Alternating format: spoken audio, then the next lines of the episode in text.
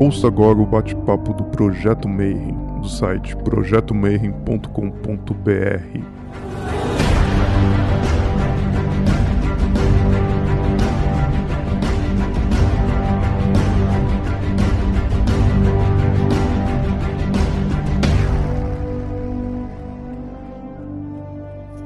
Bom dia para você que é de bom dia, boa noite para você que é de boa noite, boa tarde se você acabou de receber a notificação e está assistindo isso aí no YouTube. Esse é o projeto Mayhem. Então, o Rodrigo está pedindo, já dá o like, segue o canal, é, aperta o sininho faz as coisas de YouTube que eu vivo esquecendo. Eu vou anotar para não, não dar essas furadas.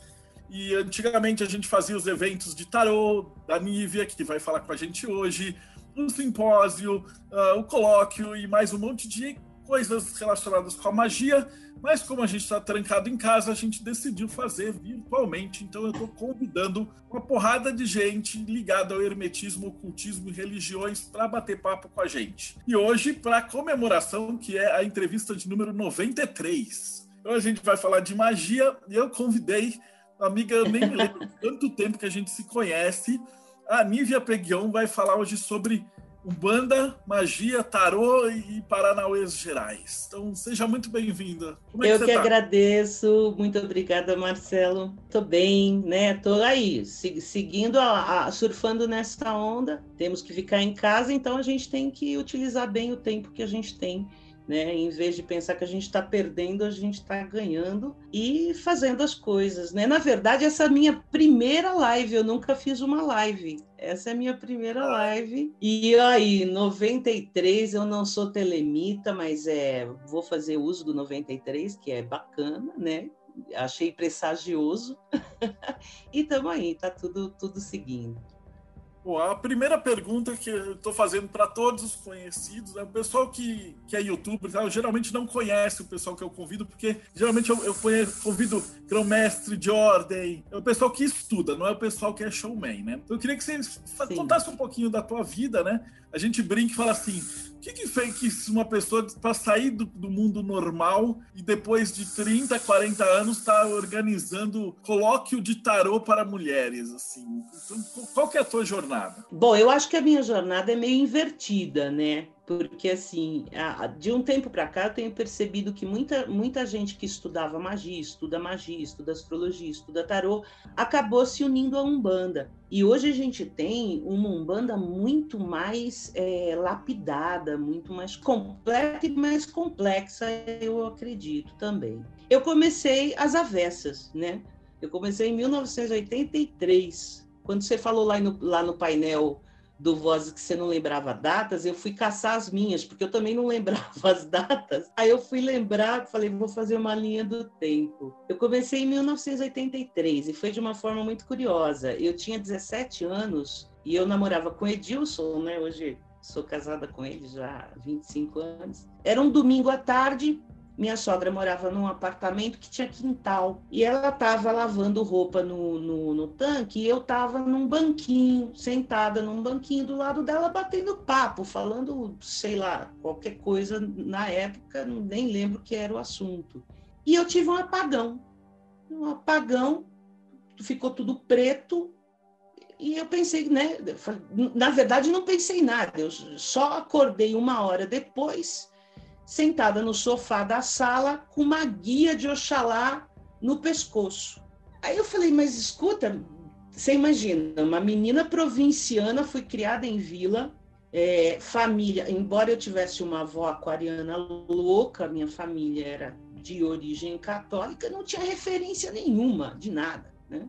Eu falei, meu, o que está acontecendo? Aí minha sogra pegou, botou calma, falou, ó, seguinte, você incorporou uma entidade. Falei, tá, então me explica primeiro o que, que é uma entidade, o que, que aconteceu e o que, que eu tenho que fazer com isso, porque eu fiquei morrendo de medo, sem saber e com medo daquela história. Aí minha sogra, que até então católica fervorosa, né, que fazia parte da organização dos encontros de casais da igreja, sentou ali do lado e falou: o negócio é o seguinte, eu fui um bandista durante muitos anos e eu tinha essa guia guardada e o que você teve foi isso, foi uma incorporação. Aí meu cunhado, que é dois anos mais velho que eu, e que já havia tido uma manifestação também assim espontânea, falou: Meu, nós precisamos dar um jeito nisso, porque nós vamos ficar sem entender essa parada. O que, que a gente fez? Fomos na mãe de santo da minha sogra, que ela já tinha saído uma cara. E aí a gente falou: Ó, aconteceu isso e tal, e nós precisamos saber é, como é que é. Só que ninguém entendia nada.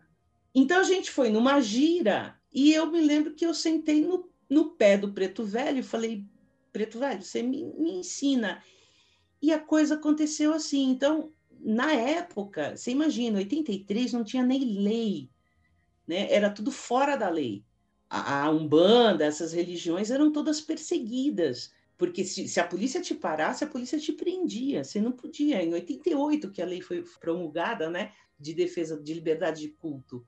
E, a, se não tinha lei, você imagina, era só mesmo aprender no pé dos guias. Então, assim, foi super orgânico esse aprendizado. Então, a gente sabia, aprendeu cambonear, aprendeu a, a, o que era que eles comiam, o que eles bebiam. E a gente não perguntava muito como é que era essa manifestação. Foi uma coisa de aceitar, era um mistério e tal. Aí foi passando o tempo, a, a, dona da casa falou: olha, você precisa desenvolver, porque você não pode ficar é, solta. E eu comecei o, o desenvolvimento do terreiro dela. Só que teve uma parada que foi pior, porque eu era médium consciente. E na época, isso era proibido, você não falava que você era médium consciente. Não existia possibilidade de mediunidade e consciência estarem no mesmo texto. E aí eu falava, eu falava, putz, eu sinto a manifestação, eu perco o domínio do corpo, eu, eu, eu falo coisas que eu não sei de onde estão vindo. Eu já estava com 18 para 19 anos, só que eu estou vendo tudo, estou vendo tudo, estou ouvindo tudo, sei tudo que está acontecendo aqui. Então, eu falei, putz, tô, tô louca, eu preciso de um médico. Aí fui mesmo fui buscar atendimento psicológico. Eu falei, tô maluca. Então, foi um drama, assim, essa coisa do, do extraordinário na minha vida. Ele começou meio dramático, porque eu sabia o que estava acontecendo comigo, mas eu não tinha respostas para isso. E a vida correndo, né? Fazendo universidade, então eu me formei em comunicação, trabalhei em, em grandes agências. Aí, nessa de atrás, porque meu cunhado foi meu fiel escudeiro, né? Hoje é pai de santo, faz mais de 30 anos que ele toca um terreiro de Umbanda, porque foi o caminho dele, né? A gente acabou indo em muitos lugares, né? Porque eu queria uma resposta, porque todo mundo dizia assim para mim: ó, oh, eu sou inconsciente, eu não vejo nada. E isso era uma tormenta, assim, era angustiante. Aí um dia nós fomos num terreiro, esses terreiros bom que é longe pra caramba, chão de terra, né? Mais ou menos em 85, já tinha uns dois anos que a gente estava tentando entender isso e desenvolver o processo. E eu me lembro que eu entrei, Marcelo, o terreiro era assim, era uma parede assim de armário, de prateleira, só de coisa de guia e boneco dos herês, e era tudo guardado ali, e o chão era de terra mesmo. E eu lembro que eu entrei e a mãe de santo do terreiro tinha uma pegada de candomblé, sabe? Toda de branco, assim, vestida. Eu falei, putz, ela vai me dizer, né? Essa mulher vai me dizer. E realmente, quem tirou o piano das minhas costas foi essa mãe de santo. E é onde o povo falava: ó, oh, tem um lugar legal aqui, um lugar legal ali. E aí, nos pés dela, eu, eu me sentei e falei: puta, me ajuda, porque eu acho que eu tô ficando louca, né? Eu, eu sou consciente, eu vejo tudo e eu sei tudo que está acontecendo. Eu só não tenho é, autonomia física e falo coisas que eu não estou pensando. Né? E aí ela disse assim para mim, filha, 90% dos médiums é igual você, mas ninguém fala. Então, se você escolher dizer isso, você vai ter que conviver com isso. Então, aquilo parece que tirou um, um piano mesmo da, das minhas costas. Eu falei, bom, beleza, confiança. né? Confiança nas entidades, confiança no mistério, na, no que está rolando e, e, vamos em frente. O que, que aconteceu? O quintal do apartamento virou um terreiro. Então, meu cunhado botou uns pitão, puxou uma lona, nós juntamos meia dúzia de pessoas ali e toca trabalhar. Minha sogra largou o grupo lá da igreja, a mãe de santo, na verdade, a gente até hoje fala que aquilo é dela, né? Virou a dona da, da história e ensinando a gente. Então, assim, eu aprendi um banda com Mãe Maria, Pai Simão, seu Capa Preta e Dona Maria Padilha. E sendo médium consciente. Então, aí, curiosidade imensa, né? Aí, em 85, aconteceram duas coisas também legais. Eu até estava te falando antes, né? Tem um monte de história dessa época de Umbanda para contar, porque tinha uma, uma. Se até hoje é perseguido, imagina naquela época. E em 85 eu fui ler cartas com, com uma mulher. E eu acreditava, na época, que ler cartas era baralho comum, era a referência que eu tinha, né? Baralho de salão. E foi a primeira vez que eu vi um tarô na minha vida, porque aí eu fui ler cartas com essa mulher. Quando eu cheguei lá, ela tinha um baralho de tarô que eu não sei até hoje também qual era, né? Não, não reconheço hoje no que a gente tem. Mas era diferente de um baralho de salão, de jogo profano. E aí eu perguntei: o que, que é isso? Ela falou: é um baralho de tarô.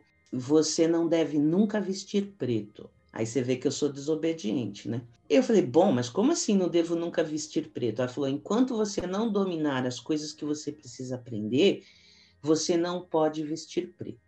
Até que caiu nas minhas mãos o livro daquela coleção Minha Sorte, edição de 1985, que vinha com um baralho de tarô, um pêndulo, vinha um joguinho de xing, uns dados e tal. E aí eu peguei aquele baralho, era um Marcélia, né? Peguei aquele baralho, aquele livro e falei, agora eu vou entender o que, que é essa história aqui. E aí eu comecei de fato a estudar. Então, eu tinha o trabalho na Umbanda, me desenvolvendo, o terreiro começou a crescer, não dava para ser mais no prédio, porque, puta, ficava tocando a campainha, o interfone, para os caras subir, tomar passe. A gente gostava do batuque, então, meu marido é Ogan, então você tinha que, que bater baixo, é, era um, era um perrengue, né?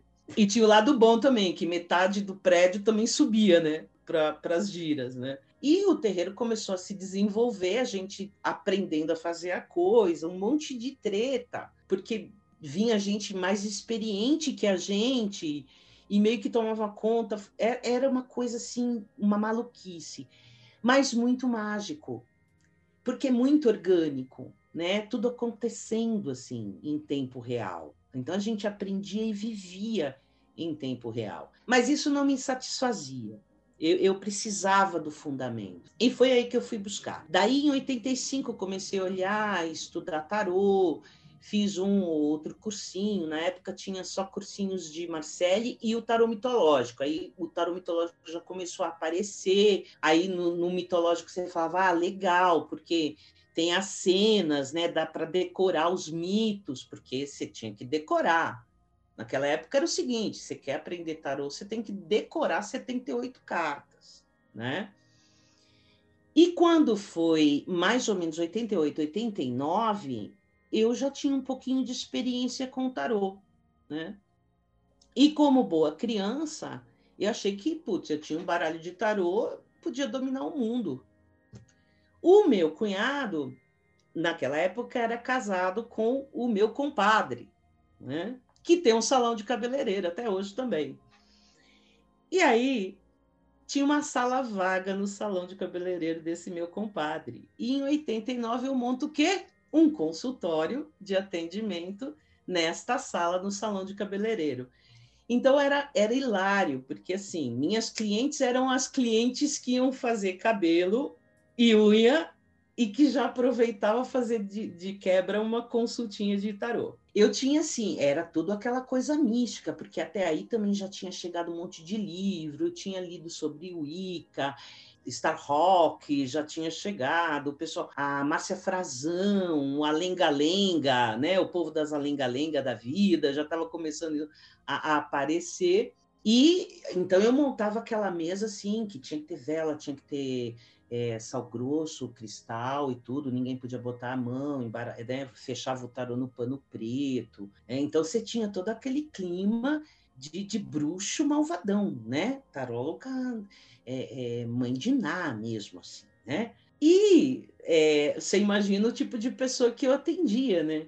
Então, qual eram as, as conversas, né? Não, não sei se mudou muito até hoje, né? Mas era é, grana, é, amor e sexo, e, né? Então, assim, não era um povo muito preocupado com evolução espiritual, com essas coisas assim. Mas era muito legal, era muito legal. E eu usava só mandala astrológica. Então eu tinha um pano de feltro silcado, né, com a mandala astrológica e eu usava, fazia leitura em mandala astrológica. E aí eu fiquei um bom tempo, acho que uns quatro anos, atendendo. Foi muito legal, tive uma série de experiências legais também, né? Eu me lembro que uma vez eu atendi uma moça, a moça chegou lá e falou assim: Olha, na verdade eu tô aqui porque eu tô com um problema com a minha irmã. Eu falei, ah, beleza, vamos ver. Ela falou: Não, eu vou te falar, quero te falar o que, que é. Minha irmã tá gastando um, um horror de dinheiro no Ligue Já do Walter Mercado. Então eu vim aqui fazer uma consulta com você, porque se você for boa na consulta, eu vou mandar ela vir aqui, porque quem tá, tá sobrando para mim para pagar a conta do telefone do Ligue Já. E ela fez a tal da consulta comigo, né? E realmente mandou a irmã. A irmã era jogadora de basquete do time júnior da seleção brasileira saiu assim maravilhada com a consulta. Bom, né? Ela quase estabeleceu comigo a mesma relação com o Walter Mercado. Ela queria meio que fazer consulta todo, todo dia. Eu que não tinha saco para isso. Não era nenhuma questão de ética naquela época, era saco mesmo, não tinha. E não deixava. Aí, uma semana depois, eu entro na, na recepção do salão, que também era a recepção do, da minha salinha ali do consultório, tinha seis mulheres de dois metros de altura, assim, sentadas na recepção, tudo vieram fazer, era tudo do time de basquete, do, do Júnior de Basquete Brasileiro, a mulherada toda fazendo consulta comigo. Então, assim, foi bem legal, aprendi muito, né? Ao longo desse tempo, saí desse, desse lugar de achar que, que ia dominar o mundo, entendi que não era assim, né? E aí eu já estava encantada pela Umbanda, já dominava mais a coisa da mediunidade, aprendi a ficar um pouco quieta, não contava que eu era médium consciente, mas tentava falar para as pessoas mais próximas e tal. E em paralelo, eu ia trabalhando com o tarô e com magia já naquele momento, porque já começava a fazer os exercícios que tinha nos livros, né? É, fui fazer aula num espaço esotérico aqui de São Bernardo também, que era comandado pela Rita, que montou um coven né, bem nos moldes Wicca. Então a gente fez parte daquele coven, a gente já já já estava andando paralelo essa parte religiosa, porque todos os guias hum, que a gente aprendia, eles afirmavam a Umbanda é uma religião, né? Não é, não é só um ato, não é só magia, ela é uma religião. Então eu entendia isso na época, eu falava, bom, a minha religião é a Umbanda, mas o meu desenvolvimento mágico é a Wicca, é o tarô. Então eu já tinha um pouco esse senso e assim foi. Aí casei, tive uma, uma série de questões e comprei um baú. Comprei um baú, meti em casa, então tinha caldeirão, já tinha as túnicas. Na época, nossa, o nosso grupo tinha umas faixas coloridas. Você ia passando assim algumas experiências, você ganhava uma faixa colorida. Tinha um monte de baralho de tarô, já tinha alguns livros, né? Ia tudo lá pro baú. Falando do baú porque o baú é importante. De 98 para 99, eu tive uma grande invertida na vida. Tomamos um grande tombo. É, depois a gente entende essas coisas. mas é, nós perdemos quase tudo que nós tínhamos. Eu já era casada, eu tive quatro abortos consecutivos, tive a minha grande crise de fé. E aí, por que, que o baú é importante? Porque eu peguei tudo que tinha naquele baú e joguei no lixo, queimei as túnicas, queimei os baralhos, queimei os livros. E foi uma parada assim: nada disso existe, Deus não existe, esta merda toda é mentira. E eu fiquei assim no limbo. Fiquei um ano mais ou menos no limbo. Eu fui para o outro extremo. Então, desde sempre eu tinha sido muito crédula e aceitado muito, acolhido muito tudo que chegava e, e, e sempre muito animada com as coisas, com as descobertas, interessada em tudo isso. E eu fui para o outro extremo, né? Então, assim, não podia falar comigo sobre nada que tivesse relação à religião, à fé, a extraordinário, nada, absolutamente nada, que eu ironizava, era desrespeitosa, enfim, virei o cão, virei o demônio, perdi totalmente o prumo. Só que aí eu engravidei e não contei para ninguém. E aí eu fui contar que eu estava grávida quando eu já estava de quase quatro meses de gravidez. E a minha gravidez foi um, uma coisa assim, caiu o disjuntor. Então eu não tinha mais o ranço e também não acreditava em nada, deu uma esvaziada em mim. Aí o Yuri nasceu, e você imagina que durante esse período de crise, meu cunhado, que na época já tinha o terreiro e era super comprometido com aquilo, ele ficou em pânico. Nós sempre fomos muito bons amigos. Ele ficou em pânico, então ele sempre tentava me resgatar no que ele podia. E o Yuri nasceu em setembro do ano 2000. Bom, virginiano. Bom, todo mundo é virginiano no, meu entorno. Todo mundo. Minha mãe é, é, taurina com ascendente em virgem. Meu marido é virginiano com, com ascendente em virgem. Meu filho é virginiano com ascendente em touro. Minha sogra é virginiana com ascendente em touro. Ou seja, não tenho muito como fugir. Então, o Yuri nasce em setembro. Quando ele está com dois meses de idade, o meu cunhado, Rogério, ele me liga e diz assim: quero levar você num lugar. Você está muito presa dentro de casa e, e, eu queria te levar num lugar. Vamos. Eu falei: ó, não dá, né? A cada duas horas eu tenho que dar de mamar. Né? O Yuri foi amamentado até 10 meses tal, e só, só amamentação mesmo. Então, falou: não, mas isso é menos que duas horas. Então, você dá de mamar, eu te pego, a gente vai e volta antes de você ter que dar a outra mamada. E minha mãe já morava comigo e me deu um clique. Eu falei, mãe, você fica com o neném? Ela falou, fico, filha. Quando você vai? Eu falei, não sei, o Jair quer tomar um café, vou com ele. E assim foi. Rogério passa na, na minha casa, me pegou, colocou dentro do carro, parou na frente da onde? Da onde estava tendo um curso de tarô. E aí eu falei para ele, não, cunhado, você tá brincando. Ele falou, Ni, eu só quero que você assista uma aula com esse cara. Só quero que você assista uma aula com esse cara. Vamos lá, não, não, não custa. O cara é legal, eu já assisti a aula dele, o cara é bom, você vai gostar. Este homem era Roberto Caldeira.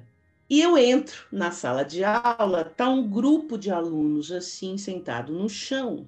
E Roberto Caldeira por incrível que pareça, de camisa social, calça social, sapato de couro preto, cinto de couro, que hoje é impensável ele assim, né? Dando aula ali, durinho ali na cadeira dele. E quando eu entrei, ele me deu boas-vindas, falou: bem-vinda, né?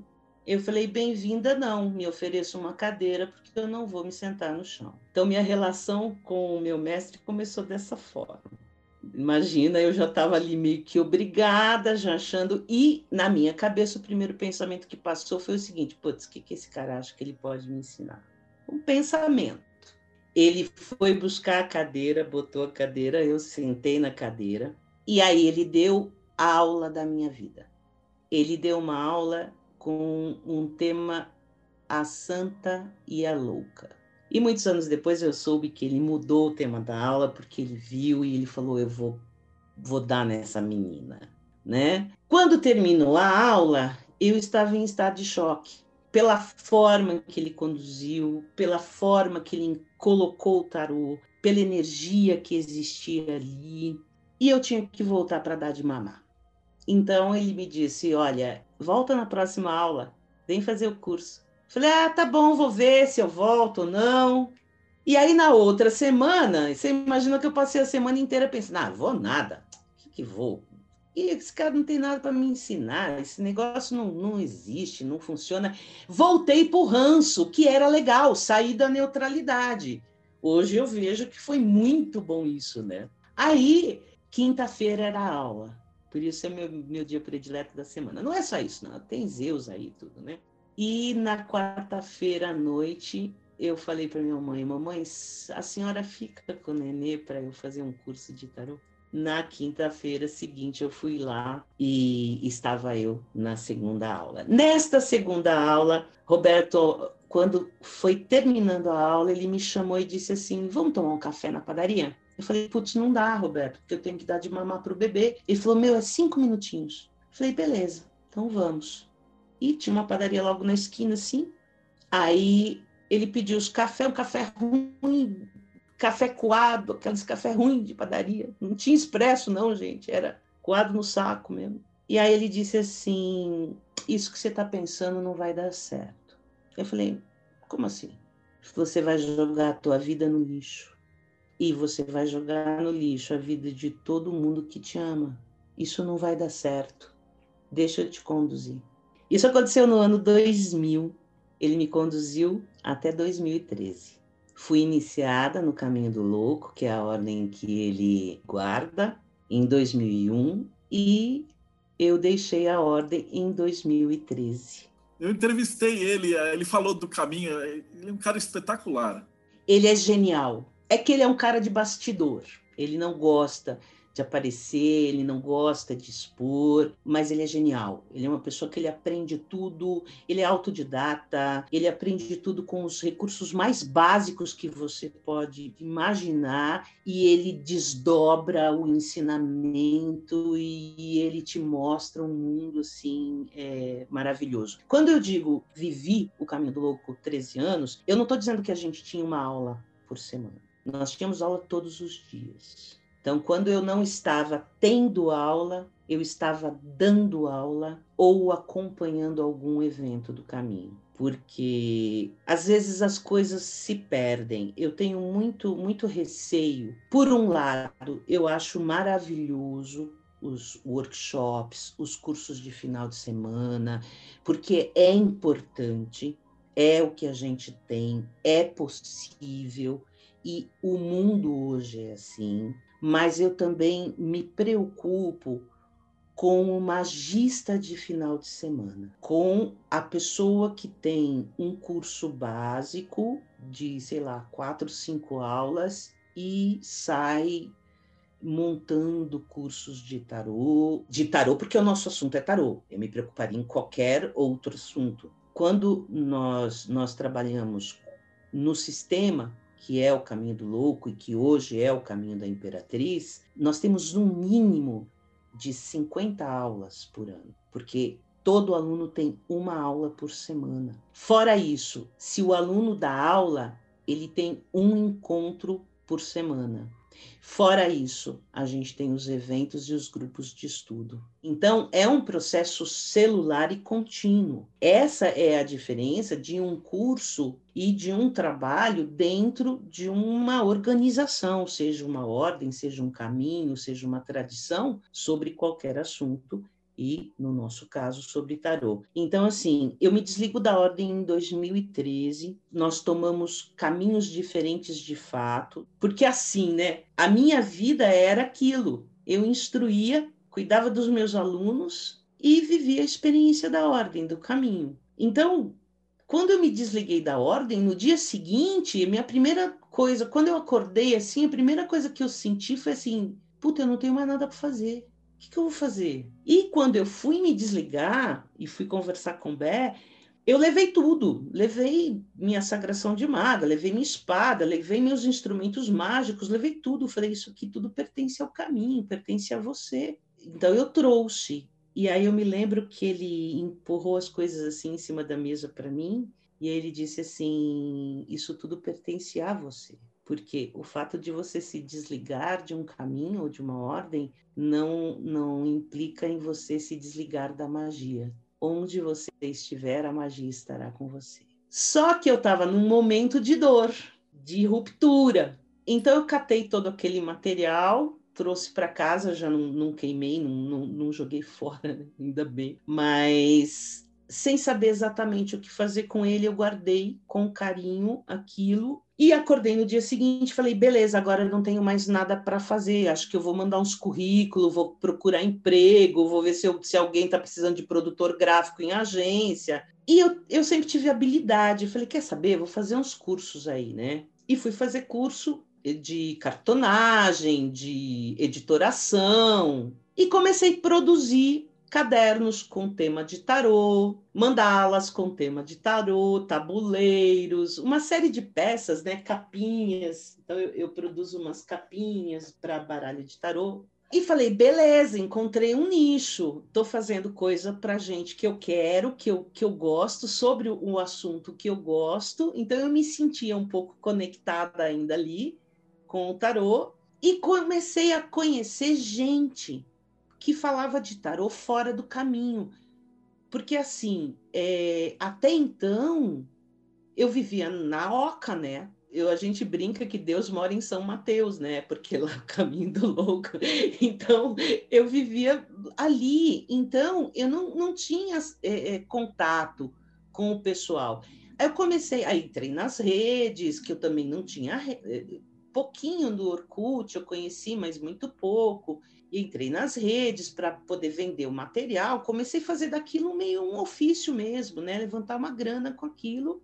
E aí surge o, o ateliê, o ateliê NVP Gion, existe até hoje, tem página e tudo lá. Só não estou produzindo nos últimos anos porque eu estou na corrida com outras coisas. E isso me, me colocou em contato com uma série de pessoas. E uma dessas pessoas era o Ato, que estava fazendo um evento chamado Tarot Masters. Eu sei que eu estava nesse evento que foi onde eu conheci o, o Frater Goya, foi onde eu conheci é, você, né, o teu trabalho. E por quê? Porque eu não tinha contato.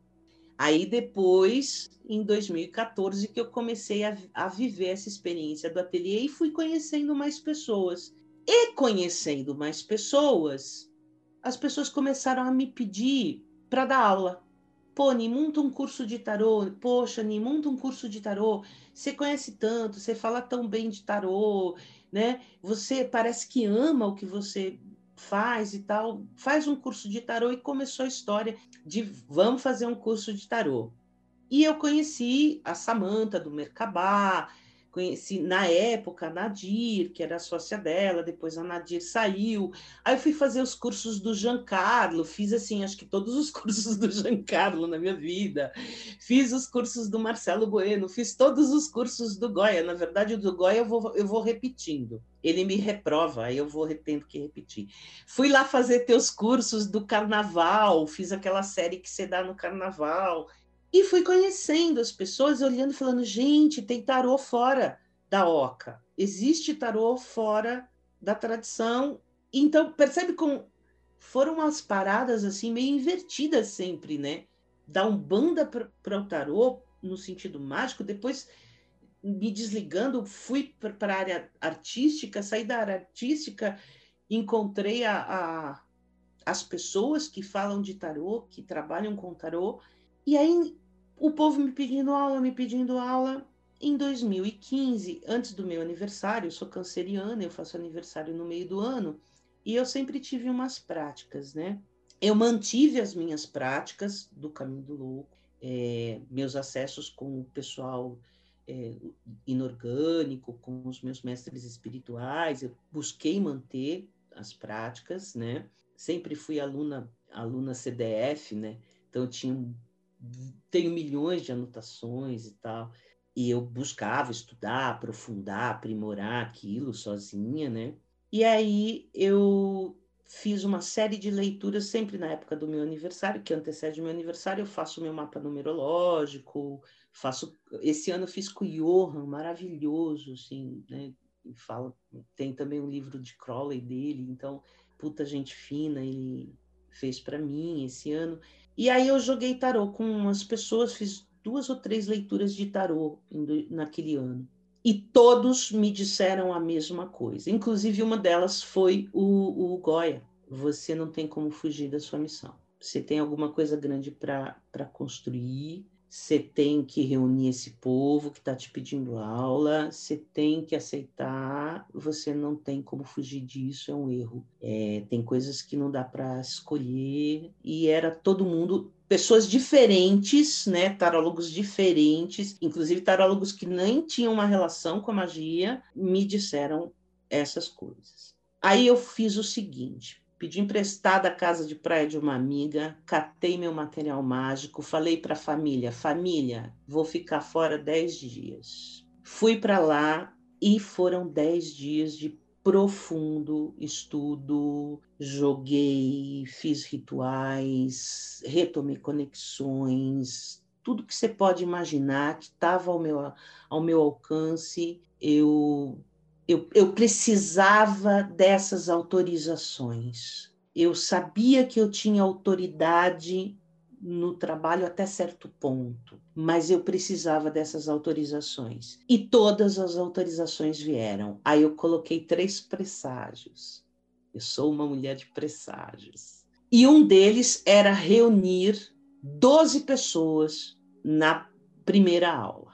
Marquei uma quinta-feira que era já o meu dia de sorte. Às nove horas da noite, em São Bernardo do Campo, povo vindo de todos os lugares que você imagina, Osasco, Guarulhos, gente, assim, não vai dar, sabe? Assim, não, não é para acontecer. E não disse o que era. Disse que eu tinha uma proposta para fazer de um curso que eu queria dar. E aí era o último dos presságios. Nove horas da noite estava todo mundo sentado na minha sala. De lá para cá, nós construímos o caminho da Imperatriz, né? que é hoje o caminho de magia que eu conduzo nos moldes do caminho do louco, que o caminho do louco, na verdade, é um grande fecundador. Existem outros caminhos hoje é, que, que são oriundos dele. E é claro, cada um tem a sua identidade, tem as suas diferenças, tem as suas práticas. O próprio arcano conduz o arcano dá essa cara, dá a dimensão do trabalho. E eu, logo de cara, falei para essas pessoas: é, eu não sei o que a gente vai fazer. Eu, eu tenho um conteúdo para te dar. Eu posso passar para vocês tudo que eu aprendi. O que isso vai dar, eu não sei. Tanto que o primeiro ano do caminho, até 2016, a gente não tinha nome a gente não sabia como se tratar, assim, se gente, o que, que a gente era. Então a gente falava, ah, é um, é um, sei lá, uma, uma, um grupo de estudos. A gente não sabia. Para falar a verdade, eu nem sei direito ainda, porque não é uma ordem, porque não tem CNPJ, não tem essa coisa, sabe? E a gente também não tem tudo fechado a gente vai construindo junto. Então, esse meu pessoal que está comigo desde o começo, que hoje tem o grau de guerreiro, né? É, no caminho, já estão há, há, quase cinco anos aí, eles que pavimentaram a parada toda, eles que deram assim o formato, sabe? Eu, eu acho que, que, que eu fiz o papel Yang do caminho. Acho que eu trouxe isso para montar e eles fizeram o papel da, da forma do caminho da, da imperatriz. Então é muito novo ainda também. Cinco anos em magia para uma estrutura é muito pouco. Eu tenho 30 anos de, de, de história mágica aí. E eu acho pouco. Tanto que há cinco anos atrás, veja vocês, né? Ao mesmo tempo em que, em que o caminho da Imperatriz nascia, eu, eu, eu sento lá no chão para aprender o tarô de Tote nos cursos do, do Goya. Porque era um baralho que eu olhava e falava, não, isso aqui é outra coisa, isso aqui, isso aqui não é o que eu conheço, isso aqui é uma outra coisa. Me coloco para aprender porque acho que é fundamental e, e acho que para você liderar alguma coisa você tem que ser o exemplo daquilo que você está pregando, né? Então, quem sou eu para me negar a aprender? Se eu digo para os meus, né, aprende sempre, vai lá, faz o curso do fulano, faz o curso do Beltrano, leia os livros, entra nos, nos processos, porque é o jeito que eu acredito.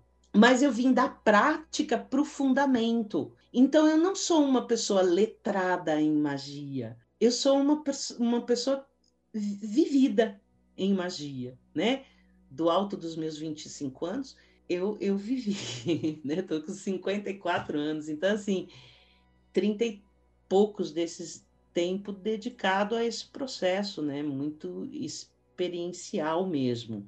Então é isso, é um pouco da, da, do que eu vivi. E quando eu me desliguei da Umbanda e eu, e eu continuei é, só na magia, não foi por uma questão é, qualquer, no sentido de, de, de, descrença ou de desimportância, foi realmente uma questão de, de foco. Não estava dando mais conta, eu não, não dava mais conta de desenvolver todo o processo mágico nos moldes que me era exigido, porque o Roberto me instruiu com muito amor, mas com muita exigência. Eu, eu acho que ele sabia que eu tinha que fazer alguma parada lá na frente, porque ele me exigia o tempo todo e embora amorosamente. Então, assim, é mais ou menos isso. Mas essa entidade que você trabalhava no comecinho, você parou de receber só ele, ele saiu fora ou ele continua no tarô? Como é que é essa Continua. O que, que a gente fez? Porque chegou uma hora, a coisa estava meio maluca. E, gente, eu não estou defendendo nenhuma verdade aqui, hein? eu estou contando minha história, beleza? Então, assim, médium consciente, eu conversava com a entidade, então parecia duas parecia coisa de louco, porque às vezes a entidade falava alguma coisa para a pessoa e eu entrava e falava com a entidade, falava, mas fulana, tem certeza que é isso mesmo? Então era, era uma coisa de maluco assim, já tinha meio que isso. Então eu já, já vivia uma relação meio de amor e ódio dentro do terreiro, porque quem conviveu comigo desde o começo entendia perfeitamente isso e, e, e respeitava, porque também não sabia explicar. Porque chegou uma hora eu falei, meu, não sei explicar, deixa rolar. Agora, os puristas e tal, que assistia, então tinha uma série de críticas, já tinha haters, né? Mas eu também sabe, já, já não estava muito aí, não, né? Não, não tinha muito problema com isso, não. E eu vivi a experiência do jeito que tinha que viver. Quando eu, eu me embrenhei de fato na magia, a partir de 2005, eu fui sagrada maga no Caminho do Louco. E essa sagração de mago, ela, ela é muito transformadora, né? É, é essencialmente transformadora. Eu acho uma aula de tarô transformadora, mas ela é essencialmente transformadora. O que, que começou a acontecer? Na gira, eu já tinha dificuldade com a incorporação. Eu já não sentia mais a entidade dominando a parada. Eu já não concedia consciência, porque como a gente trabalha no nosso processo com concessão de consciência e não com incorporação física, começou a conflitar isso comigo. Não tive dúvida. Mãe Maria, Mãe Maria era meu meu suporte. Eu tinha um perrengue, eu caçava a Mãe Maria. Mãe Maria, pelo amor de Deus, me diga o que está acontecendo. E foi e essa entidade disse assim, filha, você vai ter que escolher, porque a tua energia não bate mais com o processo incorporativo, o que não quer dizer que você não possa continuar trabalhando no processo mediúnico você vai sofrer. Beleza. Primeiro sofrimento foi o seguinte: pombagira, cara. Trabalho com uma pombagira chamada Luz Morena. Luz Morena começou a me dar uma sova. Então, assim, para ir embora, ela girava, girava, girava, o povo fazia uma roda em volta dela. E ela achava um lugar para cair e me machucar. Ela chegava na gira, ela tomava três garrafas de champanhe vermelha e eu tenho intolerância ao corante da champanhe vermelha. Então, quando ela ia embora, eu passava mal pra caramba. E eu já não conseguia mais negociar na boa. Eu falei, bom, tá tudo errado, preciso acertar tudo. E aí tá a tua pergunta. Eu negociei. novamente meu cunhado, meu cunhado é meu irmão, assim, né? Eu tive a sorte de ter o Pai de Santo e ter esse irmão. Nós chamamos entidade por entidade, elas incorporaram e elas toparam ou não. Então, hoje na magia, eu tenho três entidades que continuam trabalhando fora do processo incorporativo, então elas trabalham por outras vias, e as outras entidades não toparam porque a egrégora delas é só umbanda e elas disseram ok, me pediram as coisas que eu precisava fazer, os desligamentos necessários e aí é, eu fiz todo esse processo. Então foi assim, mas dá um trabalhinho. E aí você utiliza o tarô como ferramenta mágica, mas sem. Porque geralmente o pessoal vai da cabala, aí o tarô, aí hermetismo, e aí faz esse processo. Aí você foi direto da magia para o tarô. Como é que funciona Isso. usar o tarô para fazer magia sem passar pelo método? Tudo bem, depois que você teve aula com o Goya, ele te instruiu, porque o, o Totti ele tem toda uma ritualística. E o, Sim.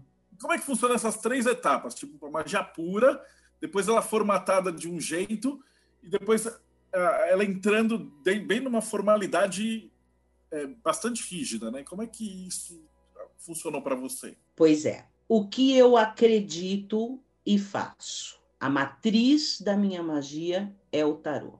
Ponto. O que, que é o tarô? As 78 lâminas. Isso me basta para o meu processo mágico. Eu não preciso correlacionar isso com Kabbalah, eu não preciso correlacionar isso com astrologia, eu não preciso correlacionar isso com Enoquiano, eu não preciso correlacionar isso com Goetia, eu não preciso ter outra matriz. Apenas as 78 lâminas de tarô me bastam para desenvolver todos os processos associativos correlativos de atos mágicos e de ritual. Por exemplo, nós temos lá nós partimos do ponto, dois pontos, três pontos, quatro pontos, cinco pontos. Então, nós temos o quê? O que é a figura geométrica? É o número formatado. Então, é uma linguagem, é uma linguagem que acontece aqui. E você pode usar o baralho e trabalhar com essas formatações, até a figura geométrica perfeita, que seria o círculo.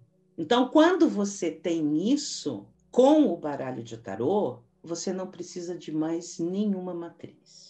O que não quer dizer que outras matrizes não funcionem, não estejam corretas e não sejam maravilhosas, tanto que eu as estudo. Agora, para o processo mágico, basta o tarô. Vou dar um exemplo básico que eu acho que dá para a gente alcançar aqui. Nós temos 22 arcanos maiores. Um é o mundo. Então, a gente pode considerar que esse mundo é a nossa referência, o mundo em que vivemos. E um é o louco, partindo do princípio que o louco é o buscador, é o adepto, é quem vive a magia. Nos sobram 20 arcanos. Se eu tiver um círculo com os 20 arcanos, você tem todas as correlações perfeitas, imagéticas, numéricas, geométricas, exponenciais, então, você tem 1 para 11, a décima superior. Você tem um, um, círculo que você pode fatiar em quantas partes você quiser. Você pode pegar os eixos de uma mandala astrológica, por exemplo, e transferir para este círculo, e você vai ver arcanicamente o funcionamento dos aspectos mágicos celestes. Então, olhar o baralho como uma matriz e tendo neste círculo, né, o processo perfeito ou a matriz perfeita de onde se originam outras matrizes é o suficiente para embasar qualquer ato mágico e qualquer ritual. Por outro lado, você olha para Kabbalah, o que, que você vê? Uma matriz alfanumérica, aonde dividida em planos e se você levar em conta que o centro né, da consciência é uma céfira, é um, um círculo ali, né, onde está o sol, Tiferet, se você traz para esse olhar, faz esta relação, o que, que é esse símbolo? Um círculo com um ponto no meio. Então eu posso transformar isso tranquilamente tendo os meus arcanos de tarô. É claro, não dá para pirar, isso não é uma coisa que eu pego lá de qualquer lugar, isso foi o que eu aprendi, o que eu trouxe, e aí, a partir daí, é o que nós desenvolvemos. Mas é absolutamente possível você trabalhar tudo apenas com 78 anos. E agora a gente vai entrar nos detalhes da, do caminho da imperatriz, né? Então, como é que funciona? Já estão perguntando assim, como é que eu faço para entrar? Quando eu entrevisto uma ação assim, pode mulher? Agora pergunta assim, pode homem? Pode. pode. É o matriarcado, mas pode não, deve. Na verdade, o nosso caminho tem mais ou menos 50% é homem, ou, ou talvez 40%, eu nunca fiz essa conta é uma ordem é, lunisolar. Gente, eu fico usando o termo ordem porque é mais fácil, mas a gente, a gente não chegou ainda na alma disso. É, é lunisolar, então é para meninos e meninas. Como é que funciona? Primeiro, você vai fazer mais ou menos um ano de curso com um dos nossos professores. O caminho é celular.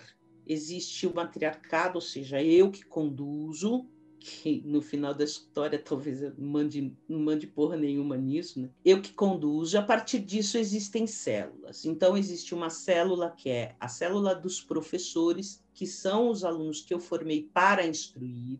Existe uma célula que é o Círculo da Lua, que é o trabalho de menina, o Clube da Luluzinha. A gente faz trabalhos realmente de magia lunar existe uma célula que é o círculo do, do, do Sol, então são, é o clube do, do Bolinha, que faz os trabalhos mais voltados para o masculino, e esses dois círculos se interseccionam, todos se interseccionam, né?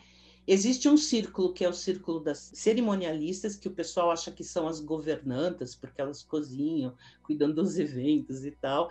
Na verdade, não é o círculo destinado ao sacerdócio, a quem tenha a pegada do sacerdócio, que é o servir. E tem o círculo de cura, que é uma grande ainda charada para a gente, a gente ainda está trabalhando muito nisso e com muita calma, porque é muito sério. Bom, tudo é muito sério, mas esse círculo ele precisa de um cuidadinho maior para desenvolver pelas nossas próprias competências. Muito bem, esses círculos se interseccionam e o caminho funciona dessa forma, né? Em movimento. Para entrar, você precisa fazer aula com um dos professores, que é um dos professores do Círculo dos Iniciados, que é o Círculo dos Professores. Eles dão aula é, em vários lugares, então tem professor no Espaço Mercabá, dando aula, que é o Ricardo, tem o professor Weiner, que dá aula na Aurora do Taru, tem o professor Guilherme, tem a professora Mônica, que dá aula no Dimensão Nagual, tem a professora Cássia, que dá aula no Rota Arcânica, porque meus professores acabaram montando escolas. O Mercabá já existia, né? Nasceu logo nessa sequência, assim. E tanto que eu fui professora no Mercabá durante quatro anos, se não me engano, ou cinco anos, eu não me lembro direito, acho que quatro. E daí passei minha cadeira para o Ricardo, o Ricardo hoje é o professor. Então, hoje eu instruo só as turmas que eu iniciei até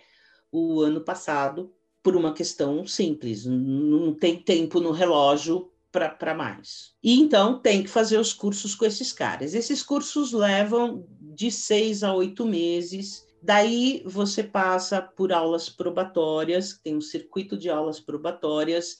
Daí, se você mostrar interesse por, um, por uma iniciação, você é conduzido por uma coisa que chama-se conselho. Porque o que, que eu fiz? Para eu não virar uma tirana e não querer mandar em tudo e fazer tudo, eu peguei meus oito guerreiros e nós constituímos um conselho, inclusive aonde eu não tenho voz. Então eu sempre brinco que eu falo, se um dia eles quiserem me botar para fora do, do, do, caminho, eles me colocam, porque eles são totalmente é, soberanos. Esse conselho, ele faz um processo de triagem, vamos dizer assim, e o aluno recebe uma resposta. Né? Se for um sim, ele passa para a segunda fase, que vai aproximando ele da iniciação. Se for um não, ele é explicado por quê. Como é feito isso? Tarô. Tudo no nosso processo é tarô. Então, o tarô nos guia, inclusive para iniciação. Já tivemos casos, por exemplo, de pessoas ótimas, extremamente competentes, talentosas, que o conselho jogando falou: o caminho dessa pessoa é outro. Olha, tá aqui, tá claro. Aí a gente vai, leva esse feedback para a pessoa e diz: olha, vai por aqui, o teu jogo deu isso, que brilha os olhos da gente, né? Ai, que legal ter alguém brilhante, ter alguém legal. Putz, mas esse não é o caminho da pessoa. E esse trabalho do conselho é assim: cada conselheiro lê para cada um sem saber quem é. A única pessoa que sabe sou eu. Então já teve mãe lendo para o filho, pai lendo para o enteado, sabe, se vai ou não entrar sem saber se era ou não. Então é muito legítimo. Eu sempre quis que fosse assim. Eu tenho ascendente Sagitário, meio do céu em Virgem. Então eu sou pela regra eu acho que eu não sou dura, não sou cristalizada, mas eu sou pela regra. Tudo no caminho é muito transparente. E tudo é feito, sabe, a oito mãos, a doze mãos, a dezesseis mãos, porque é algo que eu acredito. Então, quando eu brinquei que eu falei, acho que eu não mando nada, é meio isso. Não, não parte por mandar, parte por tempo. A nossa hierarquia ela é horizontal. Então, eu só estou à frente porque eu tenho mais tempo mas eu sou doida para chegarem os magos para eu ter os meus ali e sentar com os meus iguais em grau. Então, se os deuses nos abençoarem um dia, teremos magos aí também no nosso caminho. Entrar não, não, não é difícil. Acho que também não é tão simples. Não é difícil. O difícil é ficar, né? Porque todo mundo sabe que magia é uma amante ciumenta. Ela quer, te quer só para ela. Fantástica ideia de todo esse processo de uma ordem iniciática baseada inteiramente no tarô, toda uma estrutura perfeita. E, e que conselho que você daria para uma pessoa que está começando agora? Na magia? Na magia. Acabou, porque assim, esse, esse vídeo vai chegar no YouTube, a gente nunca sabe quem que vai estar tá assistindo. Se tá. o cara viu agora, ele já ele se interessou por esse, esse processo. Então, o que, conselho você daria para um cara que está começando agora? Eu vou dar alguns conselhos assim. O tarô, ele pode ser usado para tudo que, que a pessoa quiser. Ele pode ser um instrumento de meditação, ele pode ser um instrumento de estudos, de autoconhecimento, pode ser uma ferramenta oracular, se tornar um ofício, inclusive a gente tem uma briga, né, para legitimar esse ofício, ser uma ferramenta terapêutica sim e certamente uma matriz para magia. Então, o meu primeiro conselho é baixa a guarda e não tenha nenhum preconceito. No momento em que você se, se abrir para o aprendizado do tarô, ele corresponde. E ele vai te mostrar. Ele vai te servir para quê? Para ler, para oracular, para meditar. Você vai estudar Kabbalah através do tarô, ao invés de estudar o tarô através da Kabbalah né? Ele se mostra para você. Primeiro. Segundo conselho, fica molinho, porque porrada virá, tanto no estudo do tarô quanto no estudo da magia. E se você ficar cristalizado, você quebra. Então fica molinho, aguenta a porrada. Vai segurando a porrada que, que você vai, vai criando força, vai criando um escudo. E terceiro, aprenda o tempo todo com tudo. Tudo é mestre. Se a gente olhar com os olhos de quem quer aprender, o mestre se revela, né? E tudo, tudo, tudo é mestre. Você pode aprender com tudo. Então, eu acho que esses gostos são necessários, tanto para você viver com o tarô, quanto para você viver com a magia. E eu posso dizer isso de qualquer tipo de magia, né? Visto que eu já passei lá pelos caminhos da Wicca, já passei, conheço o trabalho é, telêmico, não, não, não com profundidade evidente, né? mas conheço os trabalhos telêmicos, já vi muita gente de outras ordens místicas, e é isso. E faça tudo com amor, né? Acho que amor é a. Nós estamos no 93, não é isso? Então, amor é a lei. Só ficou faltando a última coisa, qual os links e como é que o pessoal te ajuda? Porque o pessoal que está do YouTube está tudo aqui embaixo na descrição, mas tem gente que vai escutar isso pelo podcast. Então, como é que o pessoal te acha? Nívia Pegion, em tudo Tô no Instagram como Nívia Pegion, tô no Facebook como Nívia Pegion e acho que só tem essas duas redes porque nem dessas eu dou conta. Meu e-mail é nivia.pegion@gmail.com. Pode me mandar e-mail também. Eu prometo que eu respondo, adoro conversar, falo pra caramba, já deu para perceber, né? e é N-I-V-I-A. Brigadão de coração, foi uma aula, foi sensacional. Oh, que legal. E você pode contar com o pessoal do Mayhem para divulgar todo o evento e a gente participar dos teus eventos. Uh, teve um evento de Vozes. Sim. Vozes. Foi que foi maravilhoso, maravilhosa a participação de você, do Grola, foi muito legal. Obrigadão e para você que está assistindo a gente, então muito obrigado. Não esquece de novo, dá o like, segue o canal e a gente se vê no próximo bate-papo meio.